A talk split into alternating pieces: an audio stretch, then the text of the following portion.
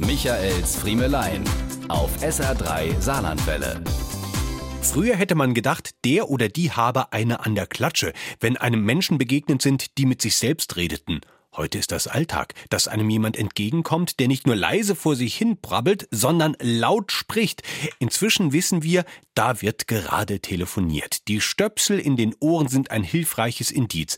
Eine Erklärung für den radikalen Hemmungsverlust gibt es allerdings nicht, denn alle anderen Menschen in der Umgebung haben unweigerlich Teil an dem Telefonat. Was ist da passiert? Früher hat man sich in seinem Zimmer eingeschlossen, wenn man mal privat telefonieren wollte, oder man hat die Tür der Telefonzelle sogar von innen fest beigezogen, dass nur ja niemand etwas mitbekommt. Heute werden wir im Bus oder beim Spaziergang durch die Fußgängerzone Zeuge von Banktelefonaten, Liebesgesprächen und Arztterminierungen. Und all das, ohne dass sich der oder diejenige dessen auch nur ein bisschen schämt. Jetzt könnte man, einen wohlwollenden Erklärungsversuch wagend, ja denken, dass durch die Kopfhörer die Eigenwahrnehmung verschwimmt, dass man sich mit den Stöpseln im Ohr nicht mehr der Tatsache bewusst ist, lauter zu reden, als man es selbst wahrnimmt, und dass alle anderen auch hören, was eigentlich nur für den Gesprächspartner gedacht ist.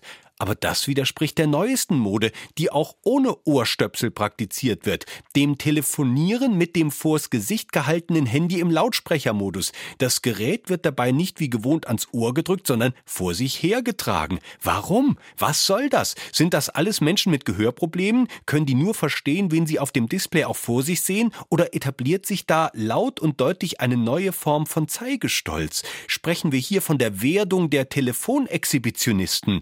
Dann macht euch lieber wieder nackig. Das ertrag ich eher als dieses aufdringliche laute Telefonieren. Standleitung hin oder her.